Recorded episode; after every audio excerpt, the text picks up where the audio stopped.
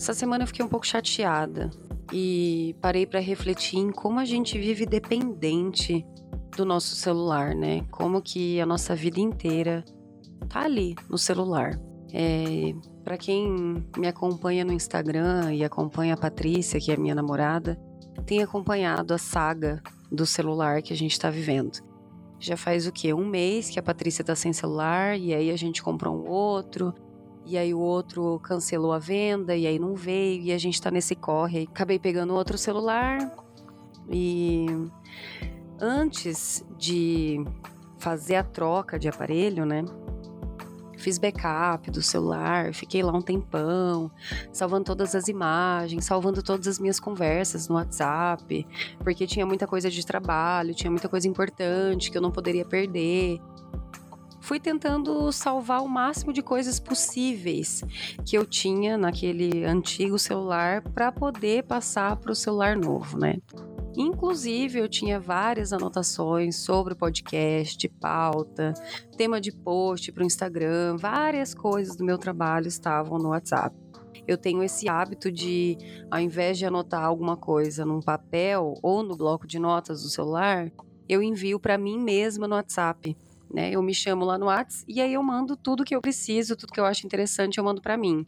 Isso quando eu não crio um grupo, eu, a Patrícia, e escrevo lá, é, pauta podcast, e aí eu mando tudo que eu penso de pauta, eu vou mandando lá. E aí o que, que aconteceu? Troquei de celular, né? Peguei um outro celular, fui toda ansiosa, né, para recuperar todas as minhas informações que não podiam ser perdidas. E adivinha o que aconteceu? A hora que eu entrei com o WhatsApp, ele perguntou se eu queria restaurar o backup que tinha. Eu, obviamente, confirmei, né? Porque afinal tinha um monte de coisa importante que eu tinha salvo no dia anterior. E aí, meus amigos, acredite se quiser, mas vieram conversas de 2018, 2019 e nenhuma conversa de 2020. Olha só que interessante. Eu restaurei e teve mídia do celular, porque eu coloquei para o backup do WhatsApp salvar com as mídias também. E ele salvou, sei lá, quase 400 imagens, assim, mídias que tinha nas conversas. E cara, nenhuma foto era recente, nenhuma. Eu fiquei muito frustrada, obviamente, fiquei muito chateada, porque tanta coisa foi perdida, mas tanta coisa que eu não poderia perder. E fiquei pensando, que merda, né, meu? Por que, que a gente depende tanto de aparelho celular assim? Hoje em dia, a nossa vida inteira tá ali no celular, né? Você não se preocupa se você perde sua carteira, mas você fica preocupado se você perder o seu celular. Porque você perde o quê? Você perde foto, você perde um monte de informação, você perde anotação, você, você perde, sei lá, uma cacetada de coisa. E eu fiquei muito arrasada, fiquei frustrada, fiquei chateada. E aí a gente entrou numa conversa, assim, eu e a Patrícia. A gente tava assistindo uma série, que aí é uma série que passa nos anos 80, se eu não me engano. E aí o boy ia encontrar uma outra pessoa e ele não ia no encontro. Ele não ia e a gente ficou falando: "Nossa, cara, como que as pessoas, como que a gente fazia para se encontrar quando não tinha WhatsApp, né? Porque você marcava tipo uma semana antes, marcava uns dias antes e aí você combinava o horário, o local que você ia encontrar aquela pessoa e você simplesmente ia. Você não precisava ficar confirmando. E agora, quando a gente tem um celular na mão, a gente desmarca cinco minutos antes e a gente fica até cinco minutos antes perguntando para a pessoa se está tudo confirmado, né? E olha, eu amo tecnologia, eu sou fã da tecnologia, eu adoro ter coisas eletrônicas e tudo mais. Mas confesso para vocês que eu fiquei bem frustrada e bem chateada porque a tecnologia não funcionou da forma como eu gostaria. Enfim, esse é só o meu desabafo de como eu tô triste de ter perdido muita coisa no meu celular que eu não poderia ter perdido. Não confiem nos eletrônicos, tá? Façam várias cópias do que vocês precisam. Vai salvar alguma coisa importante? Salva no Google Drive, salva no e-mail, salva no, no HD externo, salva em tudo quanto é lugar. Mas não salve em um só lugar, não. Porque é isso. Às vezes você acha que tá tudo salvo, mas não tá.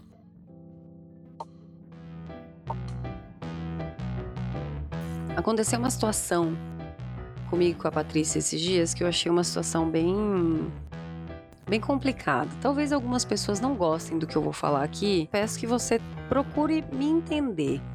Porque, vamos lá.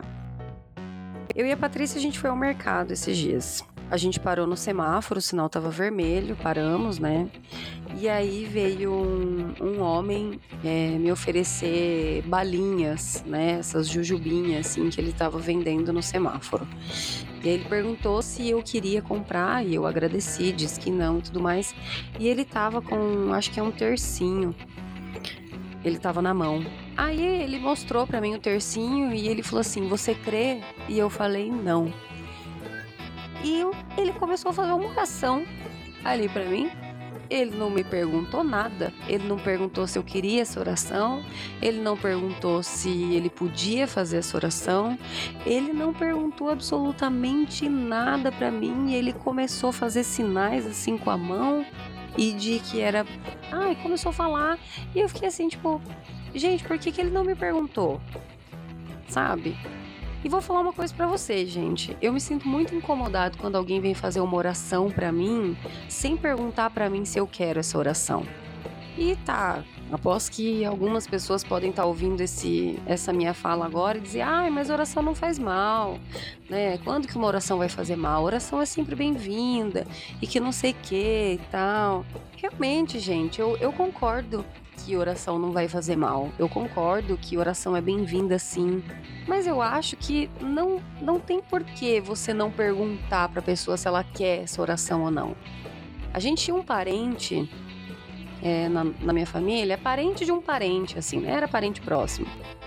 Toda vez que ele ia em casa, ele chegava na minha casa e que fique bem claro que, que a minha família toda é cristã, né? Eu já fui muito à igreja e de uns tempos para cá que eu não me identifico mais com as coisas que são ditas. Enfim, mas respeito muito. Tenho até amigos que são. Tenho até família. E, e, é isso. A minha família me respeita, que eu não vou à igreja. E eu também respeito a crença da minha família, né? Porque afinal, cada um no seu quadrado, né? E esse parente de um parente que ia lá em casa, toda vez que ele chegava lá, ele vinha fazer uma oração para mim. Cara, eu achava isso um saco. Eu achava um saco. Ele nunca me perguntava, tipo, se ele podia fazer uma oração para mim. Ele simplesmente, no meio da conversa, ele fechava os olhos, ele colocava a mão no meu ombro e ele começava a fazer uma oração.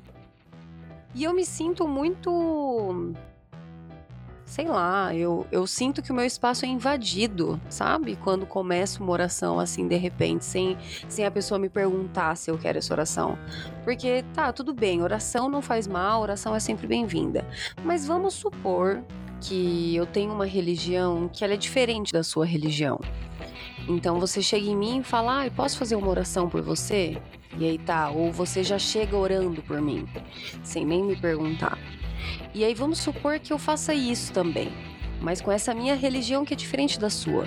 E aí eu chego já te oferecendo um passe, te, sei lá, chamando um anjo da guarda ou alguma, algum outro guia, alguma coisa para proteger a sua vida, mas que é uma coisa que você não acredita. Você vai se sentir confortável? Você vai se sentir à vontade?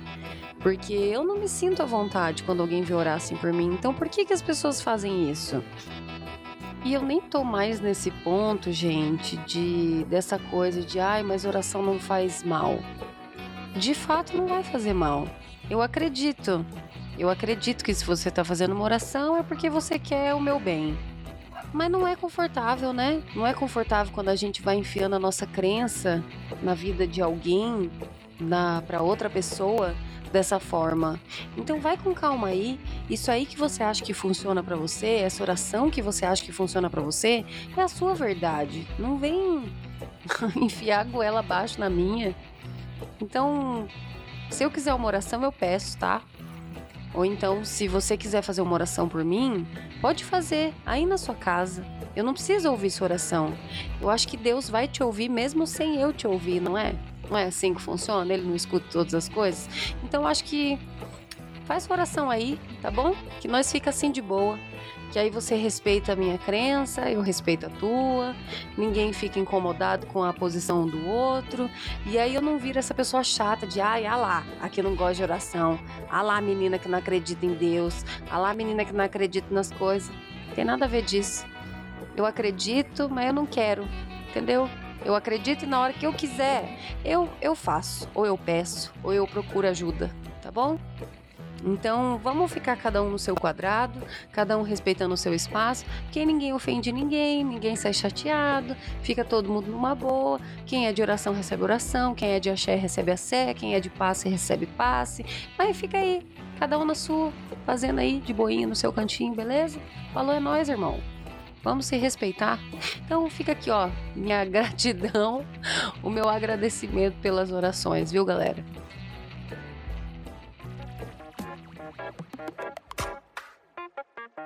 Eu tenho ranço de lente transition. Lente transition é ruim é, é, do início ao fim. Se você pegar um óculos que tenha lente transition, você pegar o modelo do óculos, o modelo é ruim. É aquele retangular assim que não cobre completamente o olho, não tem, não tem uma caimenta no rosto, né? É, é, é feio essa lente. E, e, aí o que, que acontece? Quando você sai com, com esse óculos no sol, a intenção era que ele ficasse um óculos escuro, mas ele não fica, né? Ele fica um cinza que ainda dá para ver teu olho, não muito bem, mas também não tapa completamente. É aquela meia bomba, assim, né? Aquele negócio de agico. Então aí ele fica aquele escuro assim, aí quando você volta pra sombra, o que? O lente transition pode passar? Já não. Demora o efeito. E aí vai ficando aquele cinza, aquele degradê de cinza ruim, assim, né? E quem é que usa esse tipo de óculos? Pessoas, assim, ruins. É, é o eleitor do Bolsonaro, é uma pessoa assim que você vê que usa um negocinho mais de mau gosto. Então eu acho que lente transition não tem nada a ver. Você tem ranço de alguma coisa? Me manda esse áudio, me manda um minuto do ranço, que você pode aparecer aqui também. Me acompanha nas redes, me manda seu áudio lá no Instagram, arroba eu, Zuka. Tchau.